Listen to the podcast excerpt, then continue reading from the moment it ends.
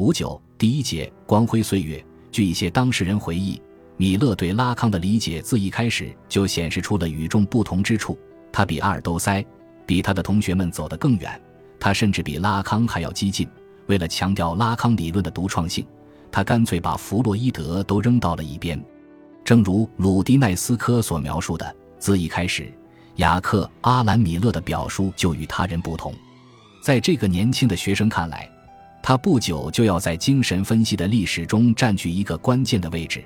阅读拉康的著作，再也不必参照弗洛伊德，他本身就已经构成了一个整体，有自身的历史和自身的内在逻辑。一九六四年，米勒所阅读的拉康是一个现在式的拉康，一个象征着科学性的拉康，与他的超现实主义、科耶夫主义、瓦隆主义甚或法国的过去已无多大关联。米勒的拉康是《罗马报告》和《字符的代理作用》中的结构主义的拉康，其所谓的回到弗洛伊德只是一种形式上的说辞。在那时，正如我们已经看到的。不只有米勒那样读拉康，在结构主义爆发的中心，整个知识界发现的恰恰都是那样的拉康：科学的、理论的、反心理学的、敌视美国的精神分析。但是，米勒给拉康主义的这一理解添加了一个注释，因为为了在一个已然拉康主义的拉康的基础上来理解弗洛伊德，他读的是没有弗洛伊德的拉康。如此激进的姿态，怎能不让拉康暗自欣喜呢？如果说是阿尔都塞把一个意识形态化的拉康带进了法国的知识界，那么米勒这一代人则以自己的方式把拉康主义引向了一个科学化和理论化的新阶段，使他们赋予了拉康的结构主义精神分析学全新的形象。一九六四年六月，阿尔都塞的大多数学生都加入拉康的巴黎弗洛伊德学派。组成了一个致力于话语理论的小组。拉康给了他一个极富政治色彩的建制称谓——卡特尔。的确，这是一个有着旺盛的政治热情的团队。他们中大部分人都是共产主义分子，有许多人还是后来的毛主义分子。即将开始的中国文化大革命将让他们的身体激情在一场政治狂欢中得到充分的释放。当然，对于拉康来说，他们的加入补充的是学派的政治血液，以及他们带来的新的理论方向。一九六六年一月，由高师的学生主编的一份名为《分析手册》的杂志出版。这个名称是米勒取的，他采用 “por” 一词，有向阿尔都塞致敬的意味，因为后者在前一年出版的一个文集就叫 “poor Marx”。至于选用“分析”一词，当然意指着这些学生将聚集在拉康主义的旗帜下，但又不局限于精神分析。而是要用一种科学的分析精神来讨论包括逻辑学、语言学、人类学和精神分析学等在内的人文科学的问题，尤其是话语作为一种科学的认识论范式的构成机制的问题。高师的学生们对科学性和理论化的这种追求，深深地吸引了拉康。他决定利用学生们提供的科学工具，对自己在五十年代所阐发的混杂着结构主义语言学和人类学的能指理论与主体理论进行科学的重述。在一九六四年的研讨班上，拉康演讲的主题是精神分析学的基本概念。在一九六四至一九六五年的研讨班上，他的主题为精神分析学的关键问题。期间，他特别邀请米勒到他的课堂上讲授德国逻辑学家。数学家和哲学家哥特洛布·弗雷格的符号逻辑。接着，在1965至1966年以精神分析学的对象为主题的研讨班上，拉康在第一讲中便利用米勒的概念对自己的理论进行了重述。这两个演讲都刊发在《分析手册》的创刊号上。米勒的题目为“论缝合”，拉康的题目为“科学与真理”。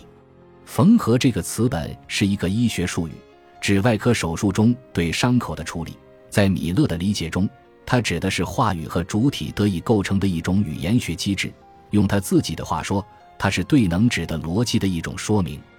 而这一说明又是在弗雷格的语境中进行的。弗雷格是德国耶拿大学的数学教授，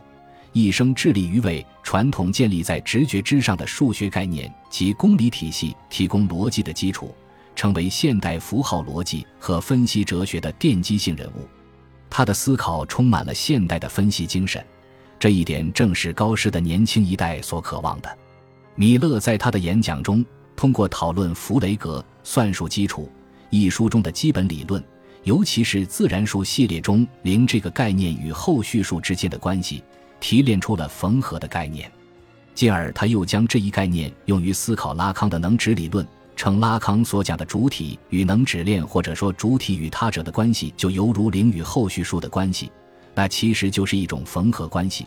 主体在能指链中的位置，就如同零在自然数系列中的位置，都只为着一种匮乏，一种不与自身同一的分裂，或者说只为着匮乏与结构的关系。它们都是真理或知识得以构成的某个原点。拉康的理论就是关于能指的逻辑的理论，其中处处都充满着这种缝合关系，只是他没有使用这一概念而已。米勒一有机会就声称自己是在忠实的阐述拉康的理论，而实际上他所做的是一种激进的重述。他想依据能指的逻辑，将拉康的理论系统化、逻辑化和科学化。在他的叙述中，弗洛伊德已不再重要。拉康成了一个彻底独创的理论家和思想家，一个绝对的导师，一个与一切心理主义做卓绝斗争的知识英雄。正如鲁迪奈斯科所说的，一九六五年米勒的话语使拉康的话语激进化了。理论上，那一话语假装是严格的拉康主义，而实际上，它带给拉康主义一种好斗的冒进主义的压力。对于米勒的激进的阅读，拉康立即做出了反应。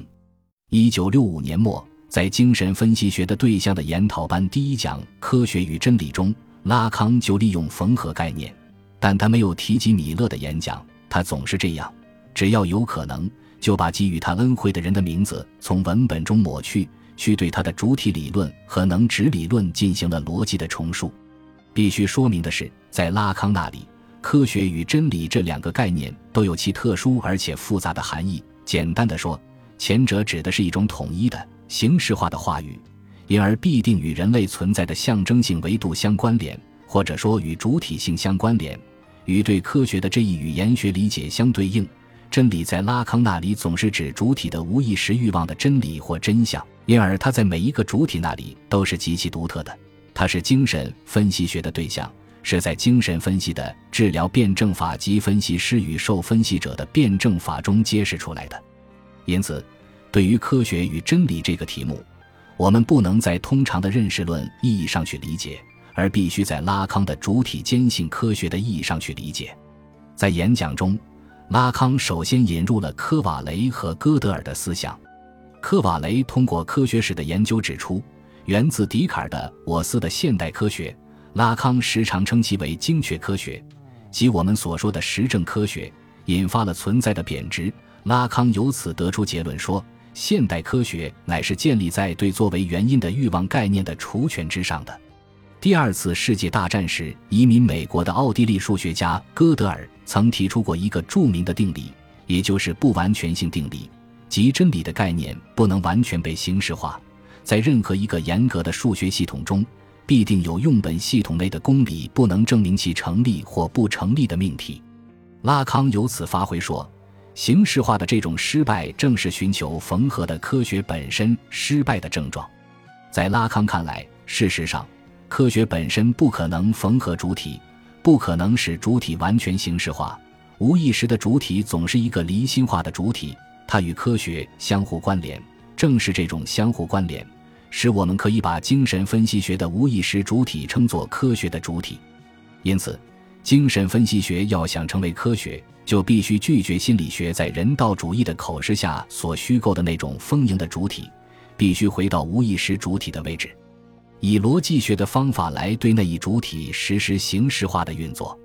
当然，这个逻辑学是一个不完全性的逻辑学，是一个陷落的主体的科学，一个未被缝合的相互关联物的科学。总之，它是不可能的主体性的科学。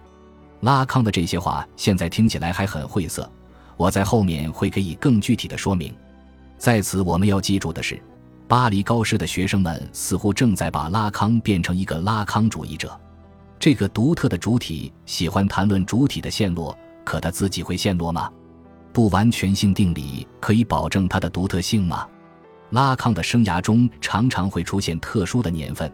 他们就像生命的标记，标识着那些特殊的时刻。一九三一年对弗洛伊德的阅读以及与超现实主义者的接触，改变了他的精神病学研究的方向。一九三四年参加科耶夫的研讨班，让他找到了重塑弗洛伊德理论的新角度。一九三六年出席马里安巴德会议，使他与国际精神分析共同体之间的关系成为一个挥之不去的阴影。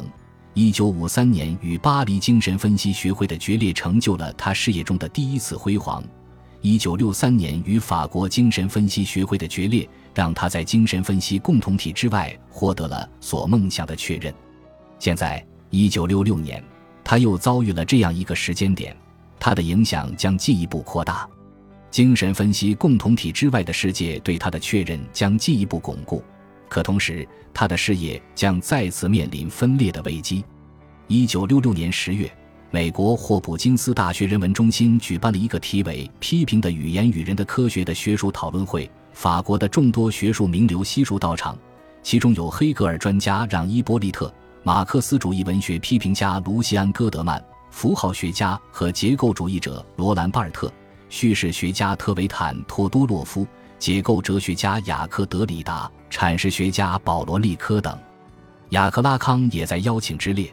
他被邀请，当然不是作为法国精神分析运动的代表，而是作为对弗洛伊德做结构主义阐述的代表。